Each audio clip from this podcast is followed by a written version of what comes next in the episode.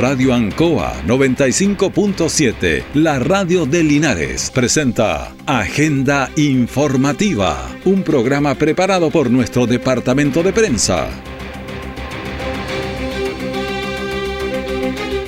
¿Qué tal? ¿Cómo están? Muy buenos días, bienvenidos a Agenda Informativa de la Radio Ancoa, edición de este día viernes 25 de agosto de 2023. Pasamos a las informaciones de las últimas horas, las que cada día prepara nuestro departamento de prensa. De inmediato los titulares para la presente edición. Golpe al tren de Aragua que operaba en la región del Maule. Junta de vecinos de Longaví buscan ayudar a los damnificados.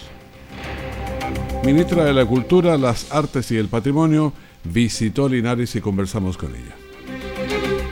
El detalle de estas y otras informaciones ya viene. Prepararse para el invierno es mejor de a dos. Como mi viejita y yo. Que nos cuidamos el uno al otro. Para pasar juntitos varios inviernos más. Vacúnate con la dupla para prevenir la influenza y el COVID-19. Dos vacunas que pueden ser administradas en un mismo día. Si eres mayor de 65 años, vacúnate contra la influenza y el COVID-19. Más información en minsal.cl o llamando a Salud Responde al 600 360 7777. Ministerio de Salud, Gobierno de Chile. Todo el acontecer noticioso del día llega a sus hogares con la veracidad y profesionalismo de nuestro departamento de prensa. Agenda informativa.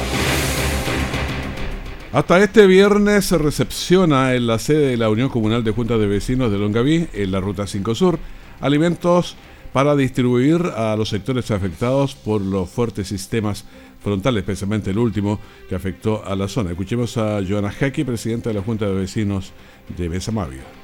Iniciamos a las 10 de la mañana hasta la 1 de la tarde, desde 2 y media de la tarde hasta 6 de la tarde. Mañana es el mismo horario, son dos días, porque de verdad eh, necesitamos llegar con una ayuda, pero así ya urgente, ya para mañana. Así que apelamos al corazón de todos los longavianos. Y si usted me está viendo y no es de Longaví, igual por favor, si tiene un conocido, que haga llegar lo que sea en alimento no perecible. La situación en Longaví es crítica debido a que se estima que son más de mil las personas que están damnificadas. Vamos a escuchar a Richard Elgueta, director de Dideco de Longaví. Con el solo hecho que hemos llegado a gran cantidad, eh, la gente lo ha agradecido. Como tú dices, la cantidad de afectados, eh, no puedo dar un, número exacto, pero por lo visto son más personas que la vez pasada y estamos hablando de un número de por lo menos unas mil personas afectadas. La vez pasada aplicamos casi 300 FIBES, en esta oportunidad eh, creíamos que van a ser muchas más.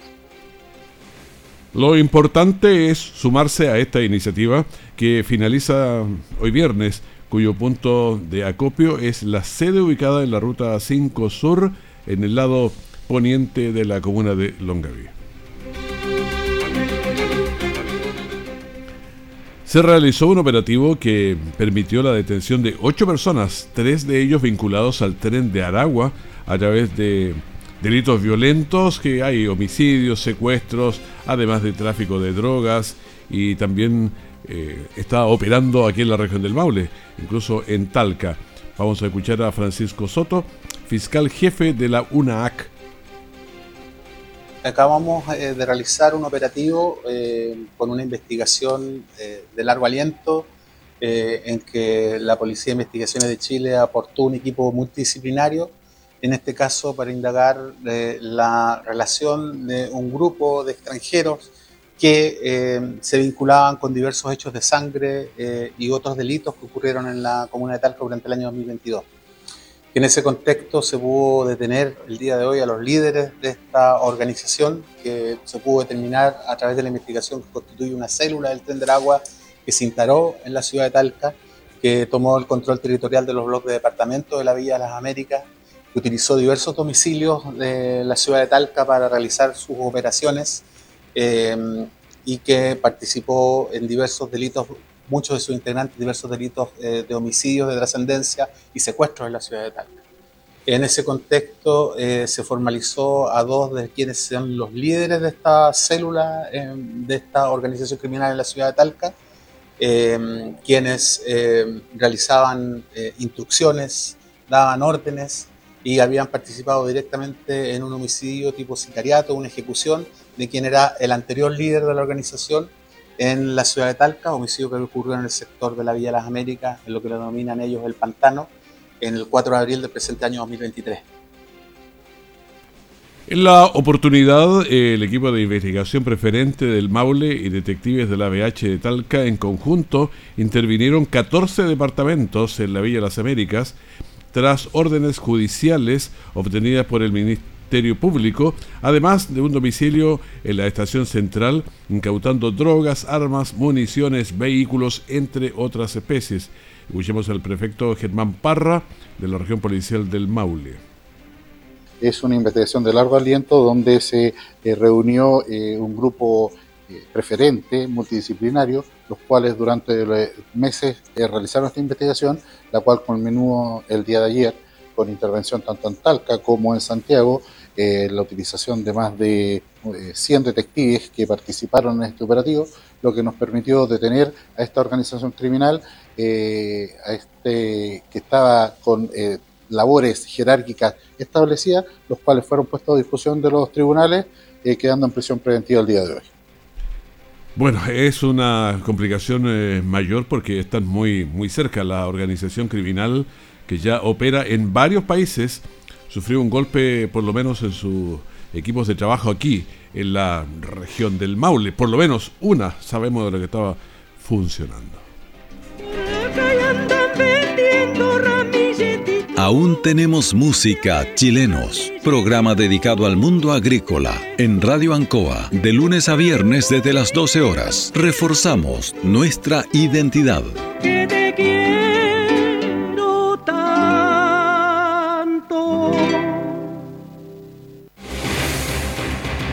Nuestra central de prensa está presentando Agenda Informativa en el 95.7 de Radio Ancoa. Son las 9 de la mañana con 10 minutos, seguimos entregando agenda informativa. Ayer estuvimos conversando con la ministra de la Cultura, las Artes y el Patrimonio, Carolina Arredondo, y ella andaba en lo específico de Linares por todo lo que pasó en el museo, donde el agua entró y puso en riesgo eh, bastantes eh, piezas del museo, algunas que son únicas.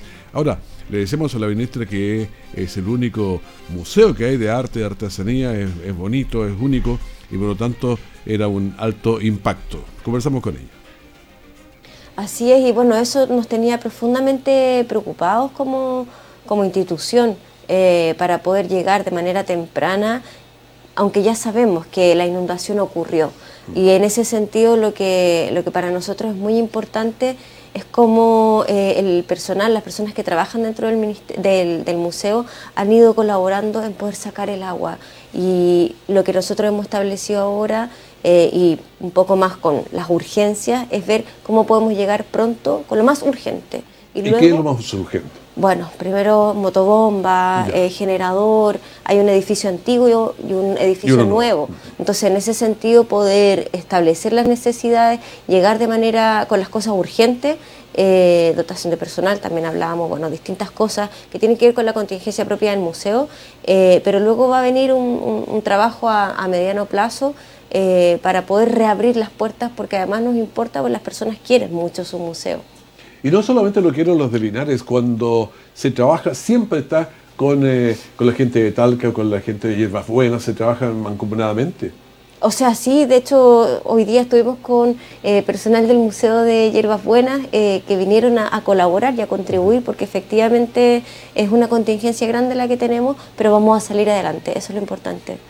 Claro, hay algunas salas que están incluso en la parte baja, que se ven muy bonitas, pero también quedan más vulnerables a las napas es que ustedes me habían dicho, yo no lo sabía, llegando acá, Linares está sobre una napa y efectivamente el museo está sobre una napa que se activó, eh, pero también eso ha sido súper bonito porque ustedes me han ido interiorizando sobre las características propias de Linares en este caso. Pero mira, algo muy bien interesante, donde está el museo, al frente hay donde se hacen espectáculos, pero eso había que tener permanentemente en el foso ahí eh, sacando agua. Eh, pero era invierno-verano. Pero, ¿y qué es ese espacio? Porque a mí me hablaron de un anfiteatro. Es el anfiteatro, ¿Sí? sí, es el anfiteatro que está al ¿Y frente antes, del museo. Antes, antes, qué actividades se realizaban? Se realizan muchas en el, en el verano, están las semanas culturales ahí, pero mucho. Y eso se mantiene hasta el día de sí, hoy. Sí, claro. Ay, bueno, es que yo creo que hay que hacer un trabajo y eso estamos eh, conversando con el equipo técnico del Consejo de Monumentos Nacionales que también estaba aquí, eh, un trabajo más eh, a mediano y largo plazo que tiene que ver con tomar la característica del suelo donde está, donde está el museo y eso es muy importante. Bueno, hay hartas eh, situaciones. El museo entonces va a ser una prioridad rescatarlo, porque ahí tenemos arte de artesanía, tenemos el trabajo de Rari, ahí está muy iluminado. Absolutamente. está puesto en valor, digamos, lo que tenemos. O sea, bueno, quiero ser más honesta. Para mí eh, me hubiese encantado conocer el museo por otras cosas, por el valor patrimonial, por, por la colección que tiene. Eh, pero la contingencia nos trajo aquí de esta forma y lo que tenemos que hacer es poder visibilizar esta realidad para darle urgencia. Otro tema que me gustaría ir viendo con ustedes, porque los niños en esta zona uno los ve, son sumamente afectados y yo creo que en cualquier parte del país que pase. Cuando los niños ven un canal de, televisión y dicen, está ocurriendo esta, esta inundación, a los niños les salta todo el corazón y sufren. Entonces, ¿qué se puede hacer con...? Sufren y a veces incluso no lo manifiestan inmediatamente porque a, veces los niños, las niñas eh, no quieren generar mayor preocupación. En ese sentido, lo que, lo que quisimos hacer en esta instancia también, desde nuestro rol como ministerio, es poder colaborar con botiquines culturales. Los botiquines culturales son un kit que contiene distintas herramientas para dibujar, eh, unas mantas para poder jugar, eh, para poder en el fondo sacar a los niños, a las niñas de, ese estrés que generan este tipo de, situaciones, de, contingencias y vamos a estar haciendo, estuvimos haciendo visitas en, los albergues entregándolo y vamos a seguir haciéndolo. Hay una conexión, obviamente, siempre de los padres con los niños. Un padre asustado lo mm. transmite, pero si ve agua, que ve cosas que se van, es imposible que el papá esté contento y feliz. Siempre va a haber un poco de, de susto ahí. Eh, personas que, los niños ahora que están en la parte alta, que se cortó el puente, entonces tienen todo eso cotidiano y ahora no lo están viviendo, no pueden venir a clases. Sí, la preocupación es algo que se siente eh, y en ese sentido yo creo que es súper importante trabajar en ese ámbito de la contención emocional a través del arte y la cultura. Decía algo bien interesante que me hubiera gustado conocernos, por ejemplo, Linares con el museo, en otros momentos, pero eh, ya, ya nos tocó la contingencia y hay que vivirla así. Ahora, eh, yo sé que estás recién partiendo en el, ministerio, pero la cultura es tan ancha, es, la música, es el deporte, es la gastronomía, hasta la cultura etílica, o sea, todo es cultural, todo lo que hacemos. Ahora, ¿por dónde van a estar las prioridades del, ministerio? Bueno, yo creo que ahora que estamos recién llegando, las primeras prioridades son poder entender y darle curso al trabajo que se ha estado realizando eh, dentro del ministerio. Y por una parte, para mí es súper importante lo que, lo que tú decías, está una parte que tiene que ver con la dimensión de las expresiones artísticas, donde están artistas, cultores, los trabajadores de la cultura, eh, que a veces pareciera ser que el ministerio solo se hablara a sí mismo. Yo creo que el mayor desafío para mí es que toda esa manifestación artística se abra a la ciudadanía y logre, logre dialogar con el ejercicio de los derechos culturales. Entonces, como decíamos antes en otra conversación, efectivamente la cultura es todo. Entonces es importante que todas las personas se sientan convocadas en este ministerio. Pero hay una cuestión que siempre es importante, a veces dice el consumo cultural. Yo voy a ver obras de, arte, a veces muy buenas, eh, voy a ver eh, orquestas, voy a consumir mucha cultura, y eso es bueno, pero también es bueno a generar uno mismo la cultura donde estamos, estamos llenos de cultura. Absolutamente, eso es. O sea, cuando hablamos de yo en la dimensión como espectador, espectadora, como audiencia, lo que yo estoy haciendo es nutriéndome. Pero luego cuando yo tengo la posibilidad de ejercer prácticas artísticas, también estoy generando un nuevo producto cultural. Desde yo como persona, no necesariamente porque me vaya a dedicar a ser un actor una actriz, o quizás sí, si generen compañías de teatro locales eh, pero hay una sinergia entre, el, tú lo ponías en el plano del consumo cultural, pero yo a mí me gusta verlo desde la dimensión de audiencia, eh, pero luego como también las personas formamos parte de ese ámbito y ejercemos la práctica artística también. Una práctica artística, yo creo que siempre es bueno lo que a uno le llega eh, poder vaciar. Como no podemos hacer con el mar muerto, que puramente no llegue, ¿no? tenemos que, nos vamos a ir poniendo muy salados, hay que dejar que, que fluya también. Sí, y bueno, yo creo y quizás eh, es, algo lo que tenemos que ver, que efectivamente ese concepto de llevar cultura eh, es precioso, llevar distintas expresiones, manifestaciones, pero yo creo que cada región, cada comuna tiene su valor patrimonial, tradicional y cultural, y eso también es algo que tenemos que volver a, a mostrar, a mostrar. Y otra cosa interesante, todo nuestro patrimonio cultural, alguien tiene que custodiarlo, cuidarlo, mantenerlo para que se preserven las nuevas generaciones también. Sí, sin duda. Eh, no solo lo patrimonial, yo creo que en general las manifestaciones artísticas eh, son eh, una forma de sembrar legado y reflexión. De esta zona es Margot Loyola, los hermanos Campos, bueno, tenemos a Pablo Neruda por acá. Hay un grabado, yo tenía la, duda de la iglesia que está en, la plaza, que adentro hay unas obras de Claudio Di Girolamo. Sí, claro, por cierto, todo, todo lo que está atrás al fondo, sí, tienes que ir a, verlo ahí. Sí, sí, cuando yo estuve aquí actuando en Linares, pasé por ahí, lo vi y lo recordaba perfecto por eso. Bueno, hasta ahí estábamos conversando, bueno, seguimos conversando, pero con la ministra de la Cultura, las Artes y los Patrimonios, eh, Carolina Arredondo. Temas eh, variados, pero el más importante que ella venía por lo menos era ver el museo y cómo activar de nuevo, cómo sacar recursos para mm, ir en ayuda y rescatar el patrimonio del Museo de Arte y Artesanía de Linares.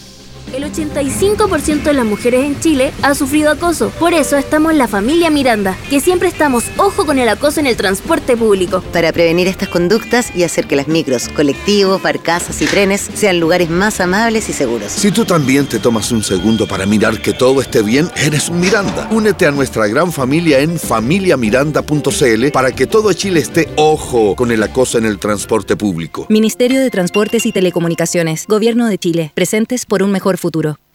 Siempre en el lugar donde se produce la noticia están los equipos de prensa para que usted se informe primero. Agenda informativa. Agenda informativa de las 9 de la mañana con 20 minutos. El presidente Boris hizo algunos anuncios bien interesantes que han ido bajando también a través de los ministros, de los subsecretarios, de...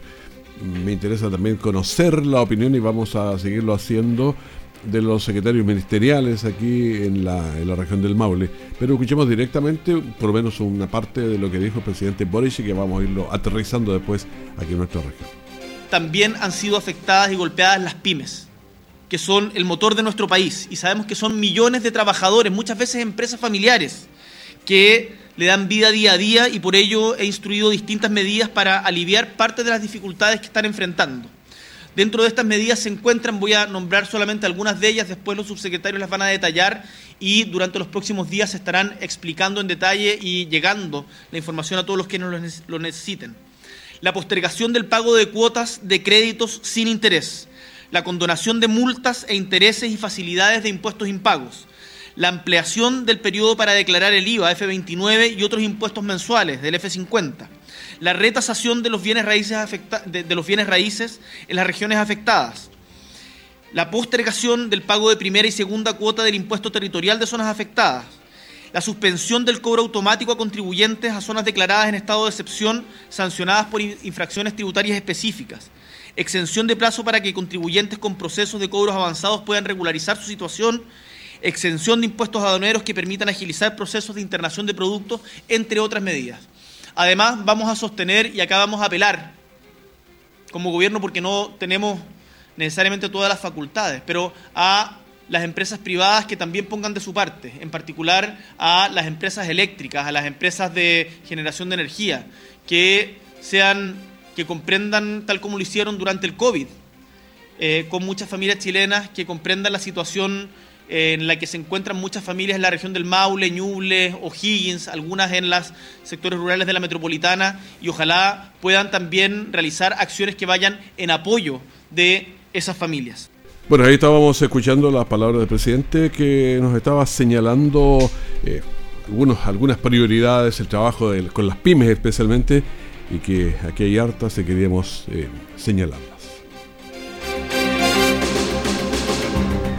Bueno, ya en un ambiente más eh, relajado, los equipos de, de B5 Linares han logrado acceder eh, a lugares damnificados por las lluvias. Por ejemplo, el Longaví vecino del sector La Puntilla, eh, relataron sus testimonios de cómo vivieron esta catástrofe. Se estima que en Longaví hay cerca de mil personas o más que se vieron damnificadas por las lluvias. La puntilla es uno de los sectores más afectados por el sistema frontal. Eh, los expertos y la experiencia del, tiempo también eh, nos dicen de algunas cosas. Escuchemos a David González, vecino del callejón La Isla. Bueno, nos preparamos sabiendo que venía este eh, frente de mal tiempo, pero sin embargo lo que se pudo hacer no sirvió de nada. Mientras no se arreglen lo que es para acá para arriba las compuertas y los brazos del río, definitivamente siempre nos va a pasar sucediendo lo mismo. ¿Ustedes tuvieron que evacuar? Eh, yo principalmente me quedé en, Linares. Antes que viniera este frente de mal tiempo me quedé en Linares. Pero acá al frente mi hermano tuvo que evacuar por segunda vez. Por segunda vez tuvo que evacuar él. ¿Qué esperarían ustedes ahora? ¿Mayor refuerzo en el camino? ¿Quizás más enrocado? ¿Qué les gustaría pedir? Eh, yo creo que sí, como bien dice, enrocado a, la orilla de lo que es el, el río y prácticamente arreglar lo que son las partes de las compuertas porque realmente no es que se salga el río a la altura que nosotros lo tenemos acá atrás, a la espalda, sino que es donde están las compuertas, se rebalsa siempre. A lo mejor han hecho trabajo, pero no han sido ejecutados como corresponde. Bueno, ahora hay que estar a la espera de que bajen las aguas que acumuladas, bajen su nivel y también así volver eh, de a poco a la normalidad. La normalidad no vuelve en un instante, hay que esperar que las aguas bajen, que sigan ocurriendo. Lo hemos visto incluso aquí en Linares, calles que se inundaron y que hay que esperar que, que pase un poco el tiempo.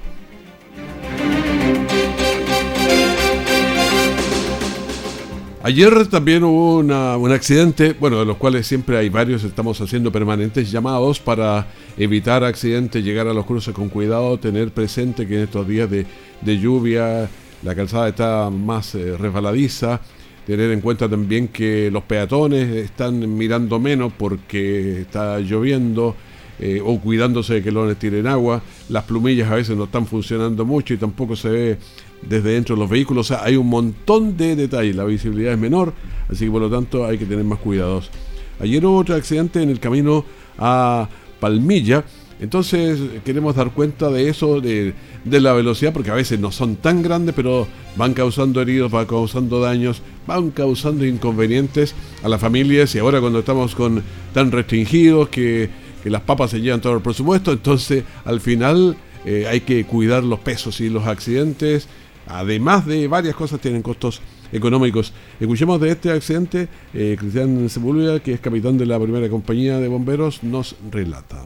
Colisión frontal de dos vehículos menores, con lo cual tenemos una persona lesionada leve, eh, la cual fue inmovilizada y fue trasladada al personal de SAMO. ¿Esto eh, habría sido alta energía, capitán? No, sería una a mediana energía. No, no se ven tantos daños en los vehículos lo que nos dice que no fue una, energía considerable. ¿Cómo fue el desplazamiento por la zona urbana? Porque esto ocurre además en un horario de alto flujo vehicular. Exactamente, obviamente la salida de Linares a esta hora es, compleja, pero la gente poco a poco eh, está entendiendo que de darle el paso a los vehículos de emergencia.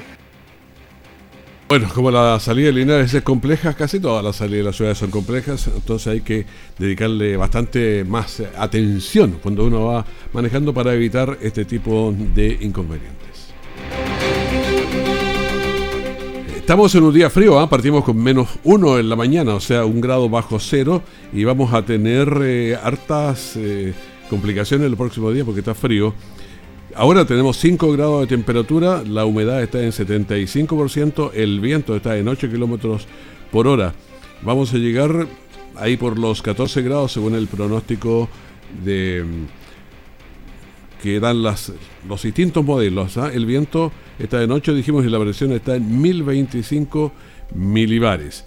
Veamos si se ven lluvias. Hoy día no, mañana tampoco, el domingo tampoco. O sea, este fin de semana lo vamos a tener un, poco helado, porque partimos en el menos uno según la Dirección Meteorológica de Chile, llegamos a 14. Mañana se va entre los 2 y los 15 y el domingo entre los 8 y los 18. Pero nos volvería una lluviecita por ahí por el día lunes de la próxima semana, pero va a ser chiquitita, son, vienen como 5 milímetros solamente.